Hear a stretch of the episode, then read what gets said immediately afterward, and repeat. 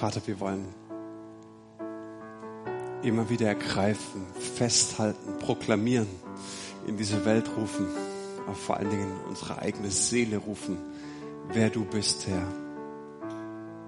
Du hältst deine Versprechen. Du bist das Licht in der Finsternis. Du wirkst die Wunder in unserem Leben. Dein Arm ist nicht zu kurz. Du bist fähig einzugreifen in unsere Leben. Das wollen wir feiern in unserem Herzen. Das wollen wir feiern heute Morgen, wo auch immer wir sind, Herr. Wer du für uns bist, Gott, was du für uns getan hast.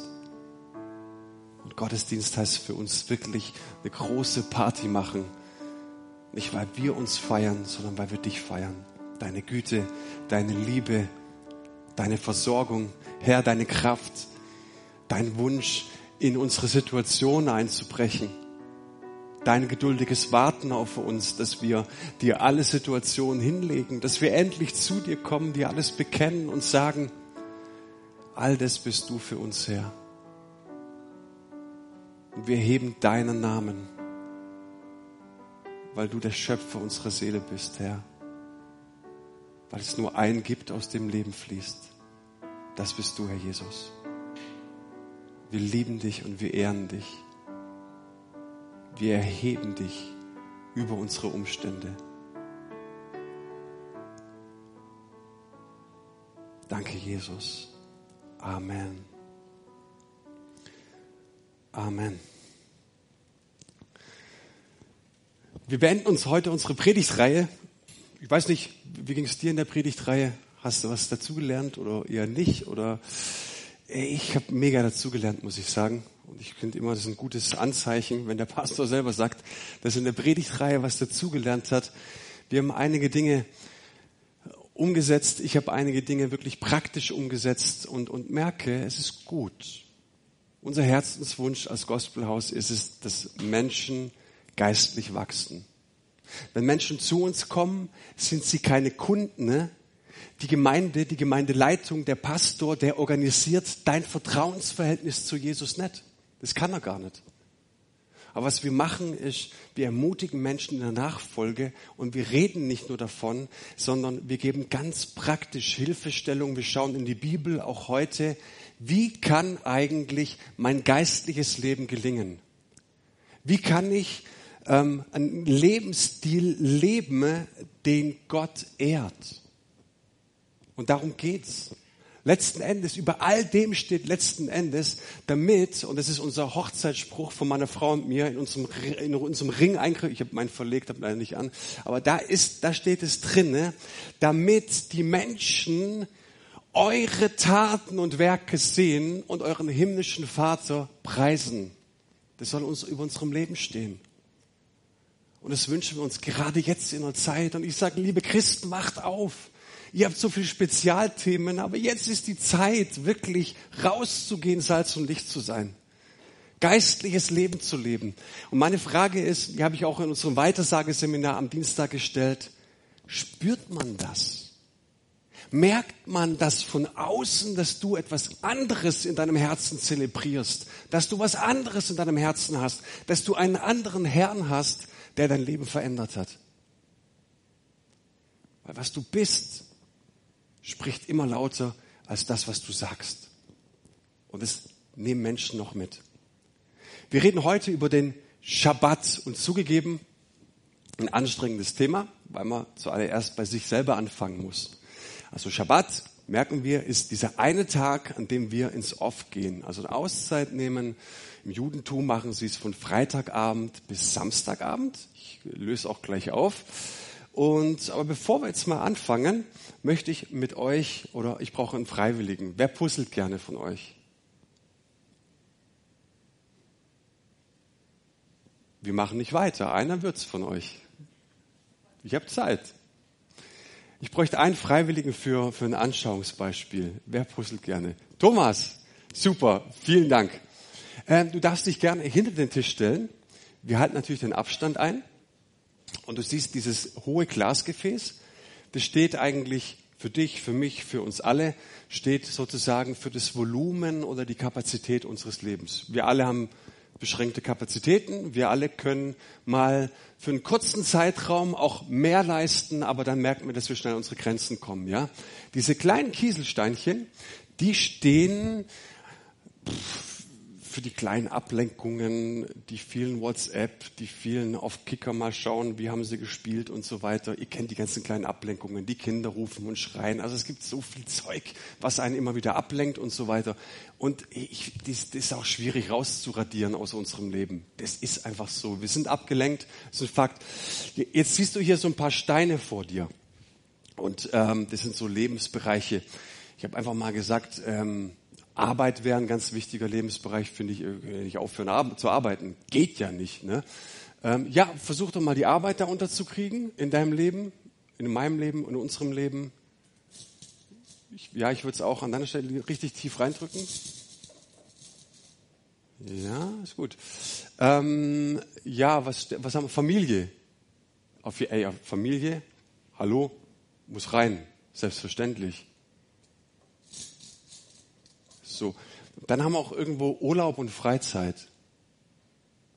Ja, auch wichtig, oder? Oder hören wir jetzt auf, Urlaub zu machen? Nein, Urlaub ist wichtig, muss rein. Stoff schön. Ist aufs Glas, pass auf. So, ja. Äh, ja, Gott, also die Beziehung zu Jesus, finde ich auch einen mega wichtigen Lebensbereich. Guck mal, dass du irgendwie reinkriegst. Ja, mach, mach einfach. Ja, ja, gut. Und jetzt kommt das Letzte. Gemeinde. Also finde ich persönlich ein wichtigen Lebens, nicht erst seit ich Pastor bin, die Gemeinde sollte auch irgendwo rein. Ja, versuch's mal. Genau.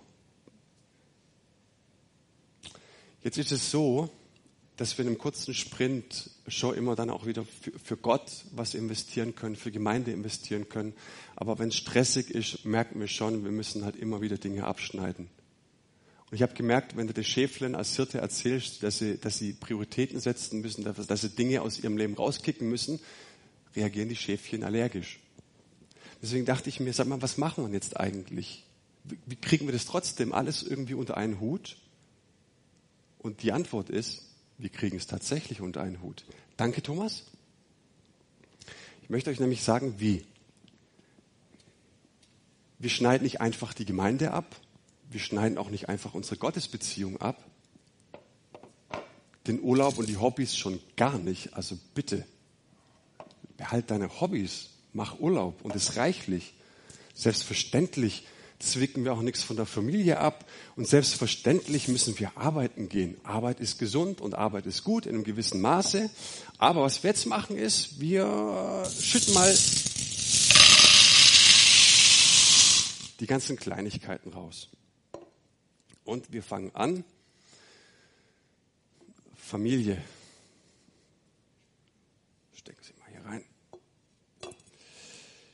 Arbeit ist wichtig. Wie gesagt, muss ja von irgendwas leben. Arbeit ist mega wichtig. Tun wir auch rein. Selbstverständlich die Hobbys, Urlaub kommt auch rein. Ja, und unsere Gottesbeziehung, Zeit mit Gott, ja, ihm zu dienen, ihn zu ehren, ihn zu anbeten, würden wir ja auch rein tun. Und dann auch die, selbst die Gemeinde findet hier Platz. Die Gemeinde kommt jetzt auch rein. So, und jetzt haben wir halt noch die ganz vielen WhatsApp-Nachrichten und Kicker und so weiter, was, was, was mich alles beschäftigt und so weiter. Wir haben es ja jetzt ausführlich beschrieben. Wir fangen jetzt einfach mal an, so englische Liga, spanische Liga, Handball-WM war jetzt auch, muss man sich auch informieren, ne? Ist ein Ablenker, aber komm, alles rein. So, noch französische Liga, spanische Liga. Was sind eure Hobbys? Ruft mal rein. Was sind eure Lieblingsablenkungen? Mal alles rein, okay? So massig, massig, massig, massig.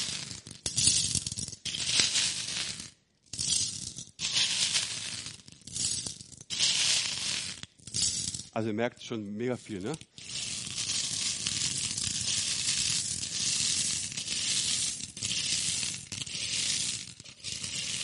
So, und jetzt kommt alles rein. Halt, ah, ah, ah, ah, ihr haut nicht ab. Die Nachricht war wichtig zu beantworten. und das war auch noch super interessant. Ihr bleibt alle schön da. So. Was haben wir jetzt rausgekriegt aus unserem Leben? Gar nichts. Nichts.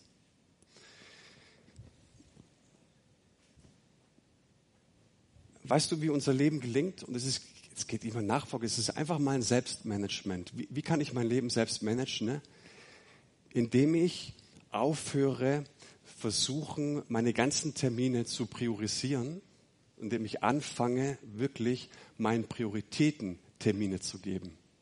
Es gibt Lebensbereiche und da muss ich mich grundsätzlich einfach mal hinsetzen und sagen, Jesus, der Deal war ja mal dir nachzufolgen. Der Deal war ja auch mal in der Gemeinde dir nachzufolgen. Also kommt es bei mir rein. Mein Dienst, mein Zehnten geben, all die Dinge, die wichtig sind. Das ist ein wichtiges Gut. Ich glaube das auch. Ich glaube immer noch daran. Ich weiß, für viele bin ich dann der konservative, was weiß ich was. Aber ich glaube einfach daran, dass Gemeinde immer noch einen Wert hat. Ich glaube daran, dass das Investment in die Familie, in mein Glaubensleben, in die Arbeit unendlich wichtig ist. Und ich fange an, Prioritäten zu setzen ne? und überlege mir am Anfang von jeder Woche, das muss ich rein. Mein Schabbat gehört auch noch dazu. Und wenn ich das fest habe, merke ich, dass so viele Dinge in meinem Leben immer noch Platz haben. So viel Ablenkungen, Serien, Fußball, es hat immer noch Platz. Aber ich merke, wenn wir einfach so hintrödeln in die ganze Welt, müssen wir ständig irgendwelche Dinge abkapseln. Ja? Und ich merke halt, ich, ich meine, ich bin, ich weiß nicht, wie es bei dir in deinem Bereich ist, ich bin halt Pastor und ich merke halt einfach, wenn es zu knapp wird, streichen die Menschen halt einfach immer die Church. Ihr Glaubensleben, ihr Gebet. Hey, Schau, dass die Hauptsache die Hauptsache bleibt. Die wichtigen Dinge zuerst. Okay? Shabbat. Rabbi Shmuel von Brisov, schon mal gehört? Kennt jemand? Ich auch nicht. Vor einigen Tagen kannte ich ihn auch noch nicht. War der von seiner kassidischen Richtung am höchsten geachtete Mann. Und er war reich. Eines Tages kam eine große Gruppe von Kaufleuten nach Brisow und zwar kurz vor Schabbatanbruch, sodass sie sich entschlossen, den Festtag über in der Stadt zu bleiben. Sie kamen zu Rabbi Shmuel und erkundigten sich, ob sie in seinem Haus wohnen und das Schabbatmahl mit ihm teilen dürften. Rabbi Shmuel erwiderte, er könne ihnen beides anbieten, allerdings nur gegen Bezahlung. Und dann nannte er sogar noch eine recht hohe Summe, die sie für ihren Aufenthalt zu bezahlen hätten. Die Reisenden waren befremdet, dass ein Chassid für die Wohltat der Gastfreundschaft Bezahlung verlangte. Aber da sie keine Wahl hatten, nahmen sie sein Angebot an. Und so aßen und tranken die Kaufleute über den Schabbat zur Genüge, ja verlangten sogar noch erlesene Weine und ausgewählte Speisen als Entgelt für den hohen Preis, den sie ja schließlich zu entrichten hatten. Auch zögerten sie nicht, alle möglichen Sonderwünsche zu äußern. Als der Schabbat vorüber war und die Kaufleute ihre Reise fortsetzen wollten, traten sie in Rabbi Schmuels Studierzimmer, um die vereinbarte Summe zu entrichten. Der aber brach in Lachen aus. Glaubt ihr, ich habe den Verstand verloren? Wie könnte ich Geld dafür annehmen, für das Privileg, Reisenden Gastfreundschaft zu gewähren? Die Kaufleute sahen untereinander sich verständnislos an. Ja, warum habt ihr uns dann die Bedingung äh, auferlegt, dass wir euch bezahlen sollten? Da erklärte Rabbi Schmuel, ich fürchtete, es könnte euch peinlich sein, auch genug zu essen oder die besten Weine zu trinken, wenn ihr euch nur als meine Gäste fühlt. Und seid ehrlich, hatte ich nicht recht? Die Geschichte, die erzählt von einer Großzügigkeit, einer großzügigen Rabbi. Und wenn ich über den Schabbat nachdenke, dann geht es darum, dass wir in allererster Linie keine religiöse Pflicht sehen, sondern einen großzügigen himmlischen Vater, der uns versorgen möchte, der im Bilde gesprochen unser Gastgeber sein möchte an einem Tag, in dem er sagt, ich bin großzügig, ich möchte und wünsche euch, dass ihr einen Tag Auszeit nehmt. Ihr dürft diesen, an diesem Tag Gott selbst genießen. Ihr dürft die Frauen, die Kinder, eure Ehepartner, eure Freunde, die Familie genießen und vor allen Dingen dürft ihr genießen, ne, was Gott in euch für Fähigkeiten und Talente und Kräfte gegeben hat, mit was ihr wirklich auch euren Erwerb einbringen durftet. Genießt es an einem Tag. Und natürlich ist es herausfordernd. Wir merken es als Familie auch. Wir haben uns angewöhnt, und es klappt leider nicht jeden Samstag, von Freitagabend bis Samstagabend den Schabbat zu halten. Das heißt wirklich, dass wir uns am Anfang der Woche hinsetzen müssen, die Prioritäten ganz klar in die, in die Schale legen und sagen, drumherum bauen wir unsere Woche. Sonntag ist für mich schlecht Schabbat machen. Im Übrigen, die ersten Christen, die hatten Schabbat und sind am Sonntag äh, in die Kirche gegangen. Ja? Also, es ist eine Frage der Priorität. Und manchmal kann ich es nicht, weil wir samstags Church Day haben oder Ältestentreffen haben. Dann schaue ich halt, dass ich den Schabbat bisschen aufteile, was nicht optimal ist. Aber äh, was ich euch jetzt sagen möchte, ist mit, mit dieser Predigt, ich möchte euch ganz tief beeindrucken, ne? ähm, weil die Bibel uns beeindruckt mit dem Schabbattag. Ich gebe dir jetzt keine Tipps, wie du den Schabbat halten kannst. Mein Herz ist darin, dass du den Schabbat entdeckst, was Gott wirklich gemeint hat. Meine Frau und ich, wir waren 2012 in Israel und wir waren da für sechs Wochen und hatten dieses große Privileg, Schabbat feiern, also Freitagabend mit zu feiern. Und es ist eine Feier. Jetzt die Auflösung des Rätsels. Wann erkennt denn eigentlich der Jude, dass es dunkel genug ist? Weil die zünden ja auch eine kleine Kerze an. Wann ist es denn dunkel genug? Ich meine, zugegeben ist ein bisschen penibel, machen wir so nicht. Aber denen ist es dann dunkel genug, wenn sie einen grauen Wollfaden von einem blauen Wollfaden nicht unterscheiden können.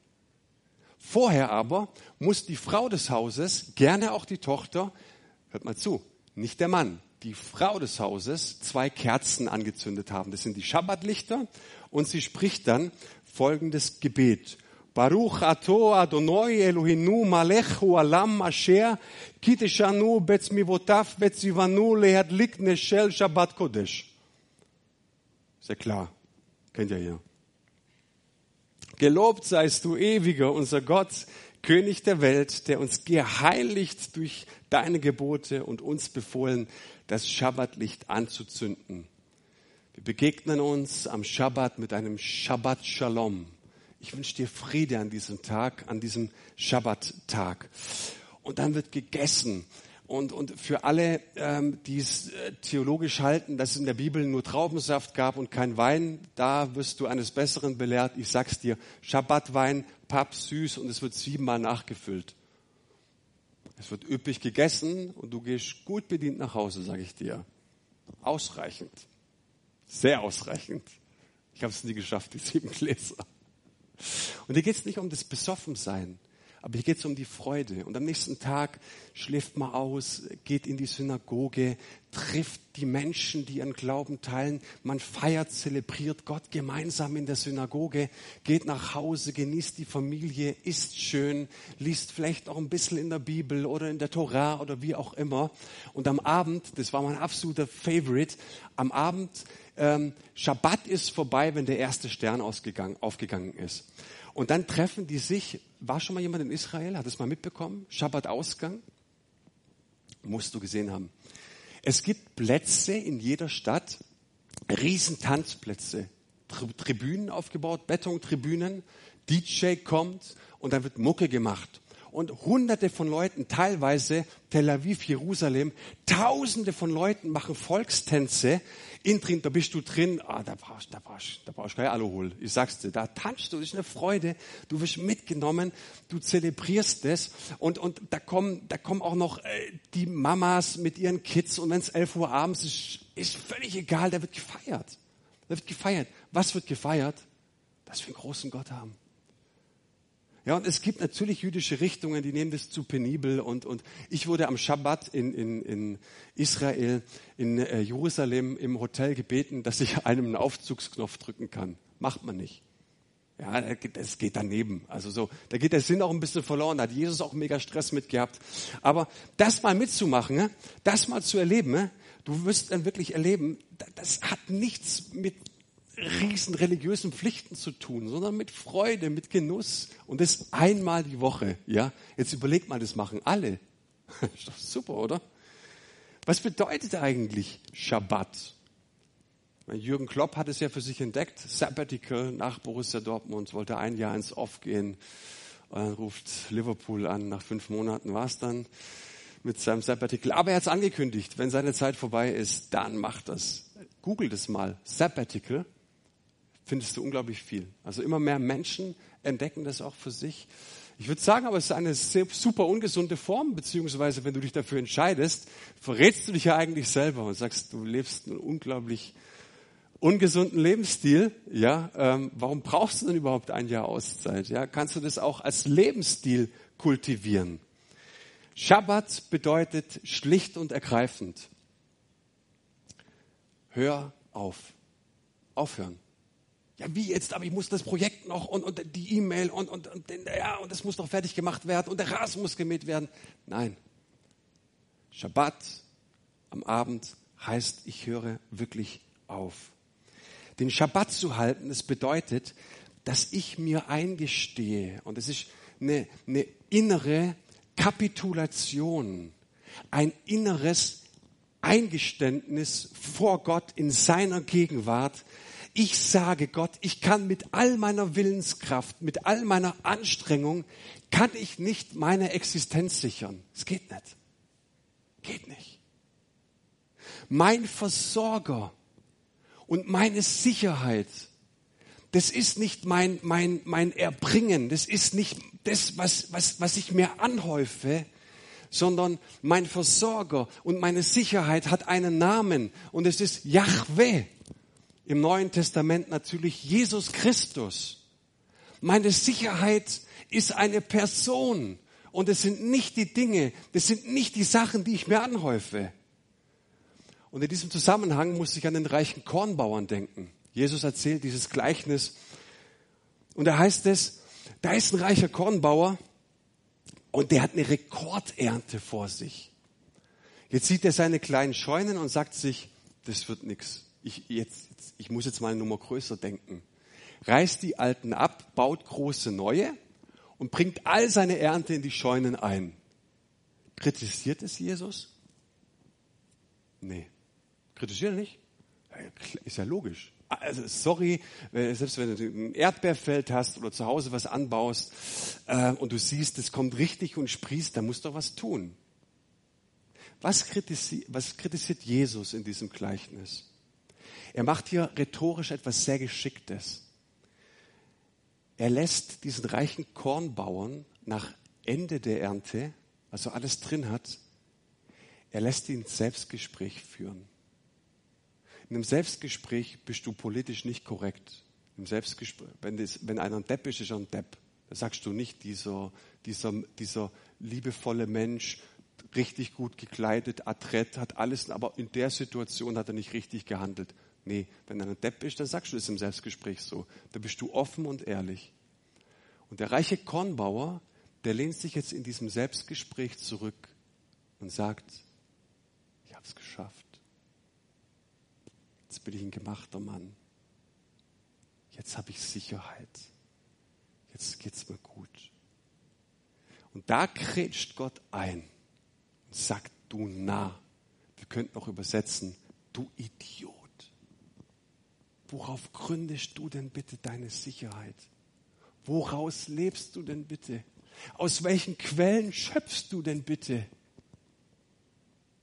Im Einzelnen, lieber Kornbauer, hast du richtig gerechnet, aber im Gesamten vollkommen falsch. Die Kritik besteht nicht in dem, dass er sich viel angehäuft hat. Die Kritik besteht darin, worauf er sich seine Sicherheit gebaut hat.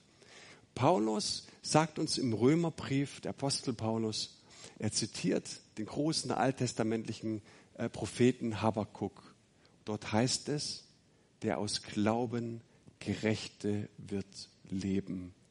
Aus was leben wir? Was ist die Grundlage unseres Lebens? Unser Gott. Dass wir aus ihm leben, dass wir aus ihm schöpfen, dass wir aus ihm empfangen, dass wir aus ihm nehmen. Wir leben nicht aus unseren Taten. Und das müssen wir verinnerlicht haben. Und der Schabbat hilft uns dabei.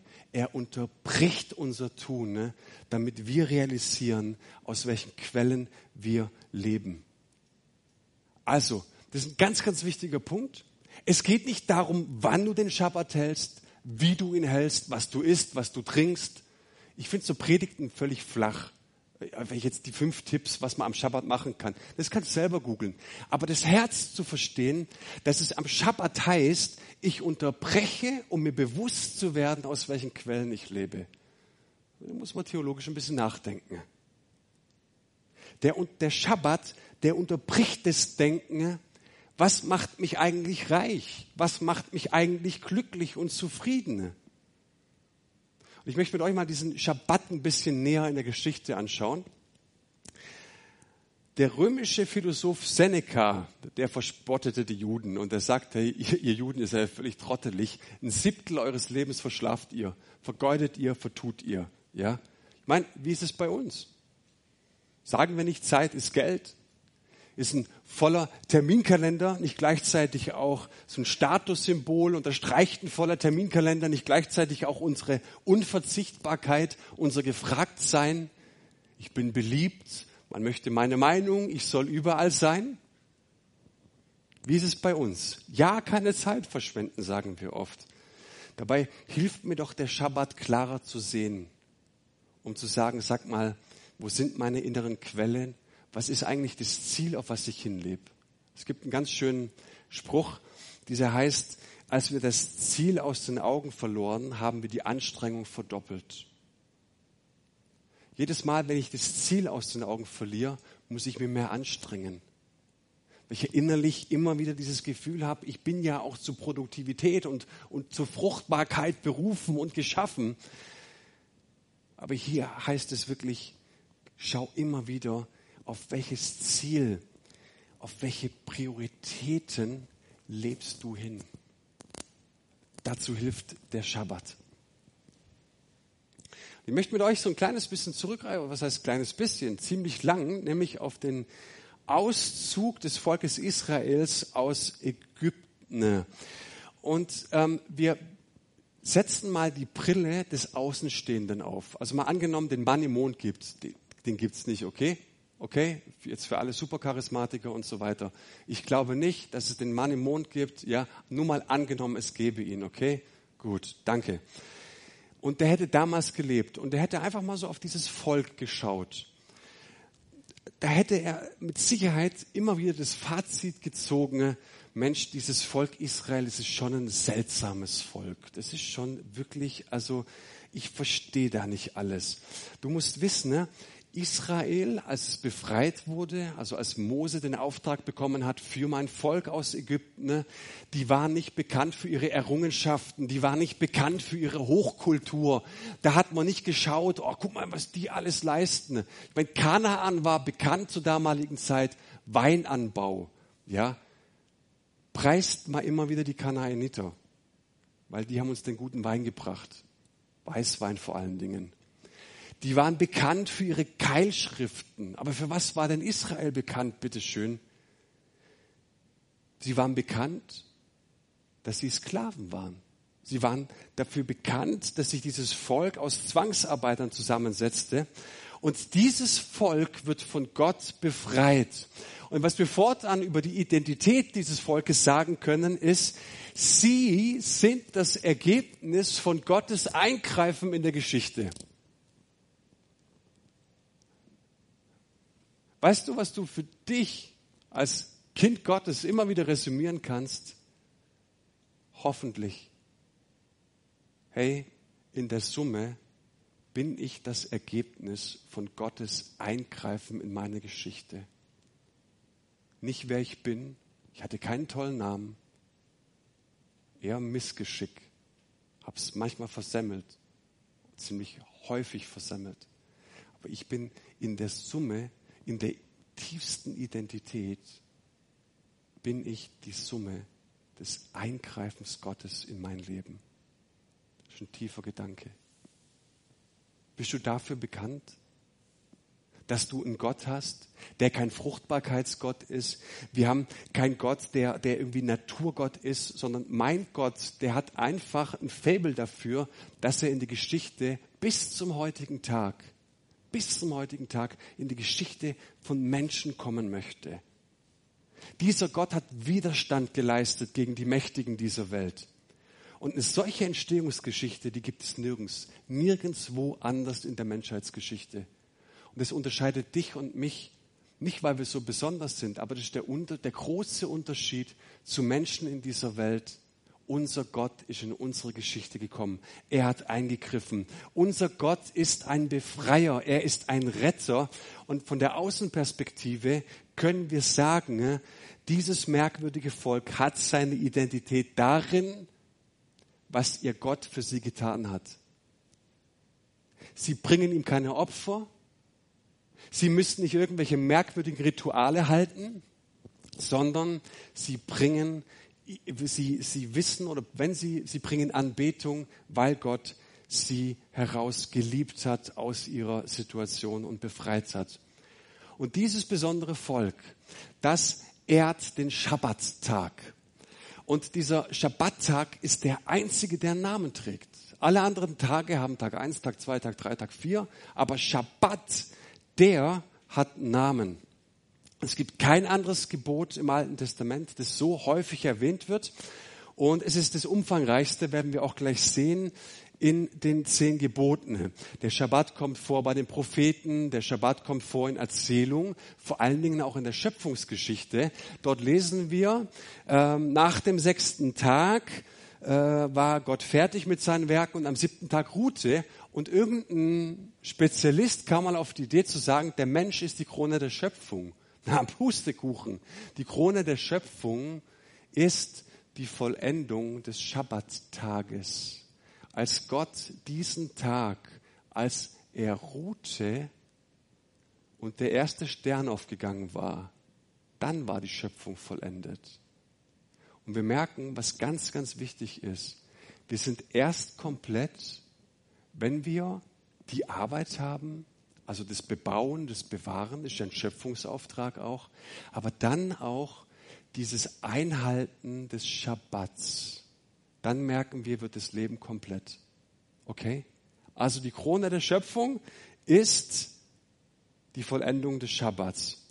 Und ganz interessant ist auch, dass der siebte Tag einen Wochenrhythmus bestimmt.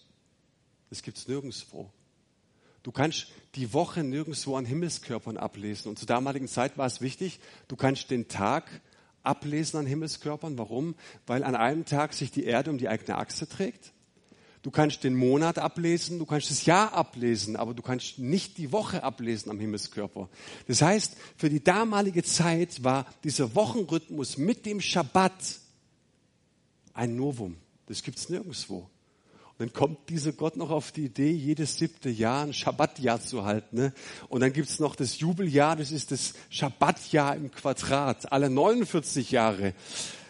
Und dann siehst du, dieser Schabbat gilt auch den Tieren und gilt auch dem Land. Gehen wir nachher noch ein bisschen drauf ein.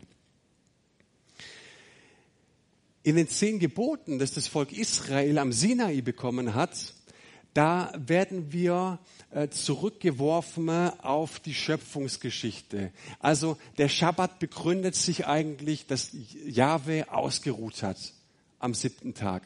Jetzt möchte ich mit euch auf das Schabbatgebot im fünften Buch Mose eingehen. Also kurz vor der Landeinnahme, kurz vor dem verheißenen Land, sagt uns ähm, Mose in den zehn Geboten Folgendes. Beachte den Schabbattag, um ihn heilig zu halten, so wie der Herr, dein Gott, es dir geboten hat. Sechs Tage sollst du arbeiten und all deine Arbeit tun, aber der siebte Tag ist Schabbat für den Herrn, deinen Gott.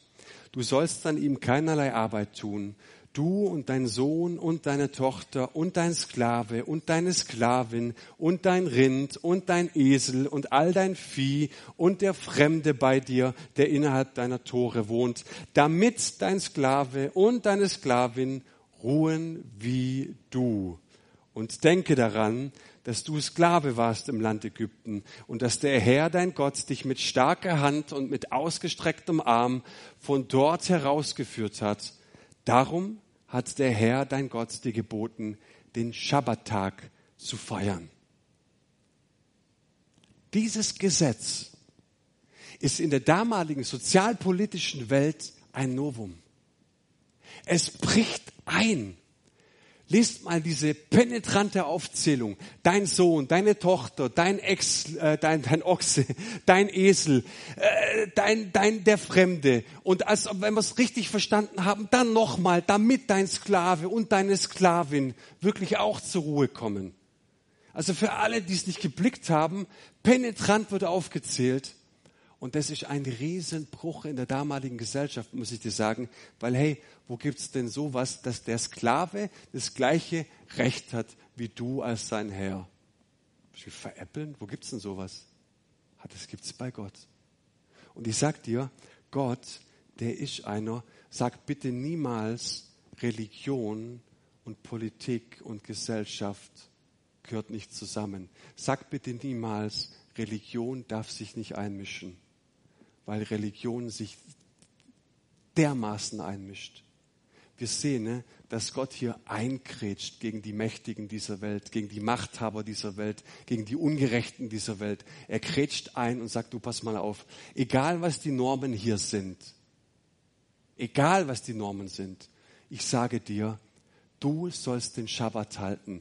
Gott ist immer eine Gefahr für die Machthaber dieser Welt, aber er ist eine Wohltat für die Sklaven. Schön, oder? Und jetzt kommt auch diese schöne Beschreibung. Warum soll denn keiner rumkommandiert werden? Also der Sklave muss keine Befehle befolgen. Der Sklavenhalter, der Herr darf keine Befehle geben. Auch der Papa darf den Kindern keine Befehle am Schabbat geben. Warum? Die Begründung ist, bedenke, bedenke bitte, du warst Sklave. Jetzt sind die meisten, die das gehört haben, keine Sklaven in Ägypten gewesen und ich auch nicht. Heißt es für mich, bedeutet für mich nichts? Natürlich. Fühle dich empathisch ein. Fühle dich empathisch ein und es ist ein Gebot, es ist ein Gesetz in die Menschen. Jeder Mensch braucht den Rhythmus. Er soll zur Ruhe kommen. Jeder Mensch soll erleben, dass die Lasten, die Mühe, die Qual, die Not des Lebens an einem Tag immer wieder Entspannung findet. Der Druck des Lebens soll nicht permanent, Turschur, 24 Stunden, sieben Tage lang die Woche durchgehen, Monat für Monat, Jahr für Jahr. Nein, du sollst Entspannung erhalten. Muss die Mühe sein? Muss der ganze Stress immer sein? Häusle, Häusle, Schaffe, Schaffe, Häusle, Bauer. Aus Gottes Perspektive nicht. Der Schabbat ist ein ganz, ganz tiefer Eingriff in die wirtschaftlichen Interessen der Machthaber und Eliten. Der Schabbat ist nicht nur ein Ruhetag, er ist ein Kampfmittel gegen Ungerechtigkeit. Spürt ihr das ein bisschen, wenn ich das so entfalte und erkläre? Du musst wissen, in der Antike war das System des Ausruhens klassenspezifisch. Nur die Oberschicht darf ausruhen. Die Oberschicht, die arbeitet nicht. Die Unterschicht, die Tagelöhner, die haben zu arbeiten. Ne? Und ein Sklave und ein Tagelöhner, der kommt nicht zu einem Tag Ruhe. Und jetzt kommt Jahwe und sagt, das interessiert mich überhaupt nicht, was ihr da für klassenspezifische Systeme habt. Ich kretsch da ein und ich sag dir, an diesem Tag ruht auch der Sklave, ruht der Tagelöhner, ruht der Ochse und der Esel. Wow. Ich möchte mit euch noch einen Gedanken oder zwei Gedanken anschauen. Der Schabbat und unser Gottesverständnis. Ich habe es eben schon gesagt, an diesem Tag dürfen wir wirklich erleben, dass Gott ein Befreier ist. An diesem Tag nimmt uns Gott Lasten ab. Er legt uns keine Lasten auf. Unser Gott ist Freiheitsliebende. Er will deine Freiheit. Und wir sehen im Alten Testament und im Neuen Testament, er ist es auch, der die Freiheit geschafft hat. Er holt das Volk aus der Sklaverei und er holt dich aus deiner Sklaverei, aus deinen ungesunden Wünschen und Bestrebungen, indem er dich am Kreuz erlöst. Das ist Schabbat. Matthäus 11 heißt es, kommt zu mir, die ihr mühselig und beladen seid. Ich will euch erquicken, erquicken.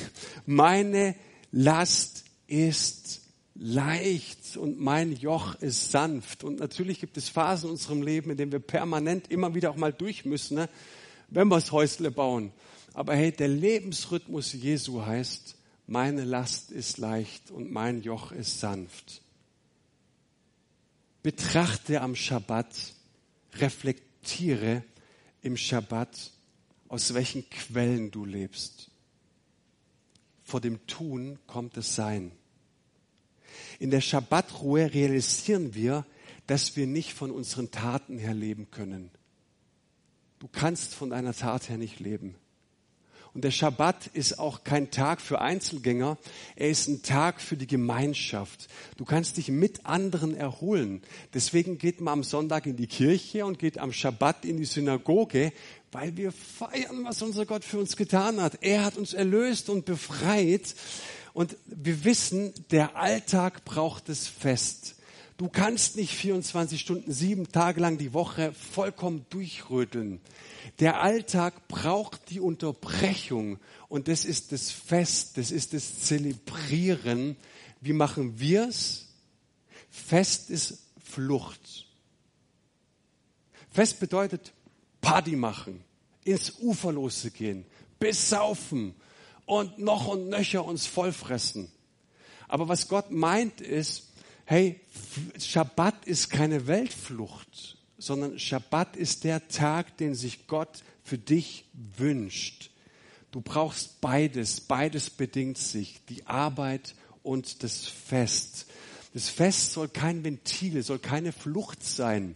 Und deswegen sage ich immer, Leute, es heißt, biblisch gut gesprochen, wir feiern Gottesdienste, nicht wir machen Gottesdienste, okay? Gottesdienst feiern. Und in diesem Fest schöpfen wir wieder Kraft und schöpfen wieder Freude. Und es geht nicht einfach damit, nur aufzuhören oder abzulassen. Es geht auch darum, dass wir mit der Lüge brechen, dass wir durch unsere pausenlose Mühe unser Dasein sichern können. Das können wir nicht. Meine Identität erklärt sich nicht aus meinem Handeln und Haben. Und damit, mit dieser Lüge bricht der Schabbat. Glaube nicht, dass du durch die Arbeit, durch deine Mühe dir dein Dasein sichern kannst. Das funktioniert nicht. Im Schabbat erkennt der Mensch, ich lebe nicht aus meinen Werken und Taten. Ne? Ich lebe aus den Werken und Taten Gottes. Okay? Und deswegen ne, ähm, provoziert Gott hier gewaltig, Psalm 127, den Seinen schenkt es Gott im Schlaf. In diesem Zusammenhang Schabbatjahr und Jubeljahr. Gott sagt, hey, alle sieben Jahre im Schabbatjahr hört ihr auf, eure Felder zu bestellen und überlasst den Armen, dass die auch ein bisschen ab, ähm, äh, anbauen können. In diesem Jahr haben wir ganz besonders den Fokus auf den Armen. Wir geben unseren Zehnten den Armen in diesem Jahr komplett. Von allem, was wir haben. Sie sollen aufatmen, sie sollen genießen können. Das bedeutet auch, wenn wir nicht in der Gänze unser ganzes Feld bestellen, können sich auch die Tiere wieder neu einnisten. Das Ökosystem kommt wieder mehr in Fluss. Und ich finde es wunderschön, dass Gott das von Anfang an im Blick hatte. Die Praxis des Zehntengebens bedeutet auch heute, ich weiß, dass mein Versorger lebt. Wir geben als Familie zehn Prozent ins Reich Gottes von dem, was wir kriegen. Und damit zelebrieren wir jeden Monat, jeden Monat, ich habe einen Erlöser. Ich habe einen Befreier ich habe einen Gott, der mich versorgt. Und durch all mein Zurückhalten ne, kann ich meine Existenz nicht sichern. Mein Leben kommt aus Gott. Und für mich ist also diese Schabbatruhe, die Praxis des Zehnten geben, nichts, wo ich dir jetzt eine reinwürgen möchte. Du kannst deinen Zehnten auch gerne in eine andere Gemeinde in Heidenheim geben. Das ist kein Fundraising hier, okay? Aber ich wünsche dir, dass dein Vertrauen ungebrochen ist in Gott und dass du erlebst, ich kann ihm vertrauen und er versorgt mich wirklich. Alles andere ist eine bloße Theorie. Ich komme zum Schluss. Das kann ich schon anfangen. Im dritten Buch Mose wird uns noch das Schabbatjahr im Quadrat vorgestellt. Alle 49 Jahre sagt Gott, ich drücke in diesem Finanzsystem den Reset-Knopf. Du hast es vermasselt, du bist in Sklaverei, dein Vater oder Großvater hat Haus und Land bis, ähm, äh, verloren. Das kommt alles wieder in den ursprünglichen Zustand. Nach 49 Jahren geht alles wieder, allen Besitz zurück in die Familie, in die Generation, der es ursprünglich gehört hat, die es erbaut haben. Wo gibt es denn sowas? Warum macht Gott das? Weil er von Anfang an unsere Gier gesehen hat und er sagt, was wäre, wenn wir alle 49 Jahre dort richtig einbrechen und reinkrätschen, dass diese Kapitalmärkte, diese Finanzmärkte unterbrochen werden. Glaubst du, dass es freie Märkte gibt? Es gibt keine freien Märkte. Dieser Gott mischt sich ein. Er, mischt, er greift in dein Leben ein und er will mitsprechen. Und weißt du, wie oft das Jubeljahr gehalten wurde? Na, da mussten die Theologen jetzt aber mal ganz schwer nachrechnen. Wahrscheinlich nie.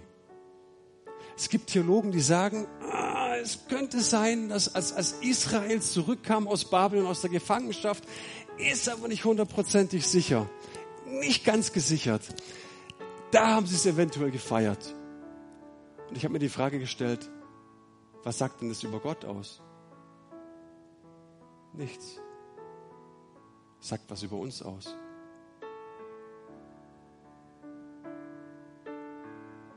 Gott hat einen Herzschlag in dein Leben gelegt. Und sein Wunsch ist es, dass dein Herz ungebrochen, voller Vertrauen ihm gegenüber lebt. Ich habe es so empfunden ne? und ich fand es interessant, weil wir eine prophetische Gruppe haben und ich bitte diese Gruppe immer wieder, dass sie mir prophetische Impulse für den Sonntagsgottesdienst schreiben. Das haben wir getan und die Person wusste wirklich nicht, was ich heute sage. Sie wusste es nicht. Aber ich fand es so schön, es war ein ganz einfacher Satz. Und die Botschaft für einen oder mehrere Menschen heute Morgen ist, du sollst leben. Der Gerechte wird aus Glauben leben. Aus einem unerschütterlichen ungebrochenen Vertrauen zu Gott. Ich weiß, dass wir heute Morgen zwei Personengruppen hier im Haus haben und an unserem Livestream. Das ist die Gruppe, die vor Gott flieht. Die Gruppe, die genau weiß, ich bin schon seit längerer Zeit Christ, aber die Dinge, wie ich sie organisiere, das entspricht nicht dem Vaterherzen. Und ich habe auch eine simple Botschaft. Hey, du kannst jetzt umkehren. Du kannst brechen, weil dein himmlischer Vater über deinem Herzen, über deinem Leben sagt, du sollst leben. Brech mit den Dingen, die dich davon abhalten. Und die zweite Gruppe von Menschen ist es, und ich bin mir ziemlich sicher, sind Menschen, die spüren, ja, dieser Gott, der zieht mich irgendwie. Ja, dieser Gott, der, der hat ein Interesse an mir und wenn ich die Livestreams verfolge und die Lieder höre, da zieht mich irgendwas an. Und die Botschaft ist für dich, du kannst ihn wirklich einladen. Du kannst diesen Befreier-Gott persönlich erleben. Dieser Gott möchte auch in deine Geschichte kommen. Er möchte dich rausholen. Er möchte dich erlösen. Und wenn du das möchtest, das kannst du jetzt in diesem Moment tun oder später. Aber ich möchte dir dieses Angebot geben. Gottes Herzenswunsch ist es, dass du versöhnt bist mit ihm, dass du nicht im Widerstreit mit ihm lebst, sondern dass du ihn voll und ganz annimmst. Und wenn du das tun möchtest, darfst du mit mir gemeinsam die Augen schließen und ein einfaches Gebet sprechen. Und dieses Gebet, wie wir Jesus Christus in unser Leben einladen können, ganz bewusst Ja sagen zu ihm, lautet folgendermaßen. Gott, du hast mich geschaffen. Bisher habe ich getrennt von dir gelebt. Das möchte ich hiermit ändern. Ich habe viele böse und ungerechte Dinge in meinem Leben getan und damit viel Schaden bei mir und anderen Menschen angerichtet. Das tut mir sehr leid. Alle meine Schuld möchte ich dir jetzt bekennen, um um Vergebung bitten. Jesus Christus, bitte vergib du mir alle meine Ungerechtigkeiten und Sünden, die ich während meines Lebens getan habe. Bitte befreie du mich von meiner Schuld. Ich danke dir, Jesus Christus, dass du für all meine Sünden am Kreuz gestorben bist.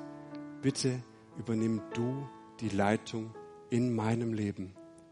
Ich danke dir, Herr Jesus, dass du mich liebst und mich nun persönlich durchs Leben begleiten möchtest. Herr Jesus, hilf mir, in eine enge Beziehung zu dir zu gelangen. Amen. Meine Bibel sagt mir,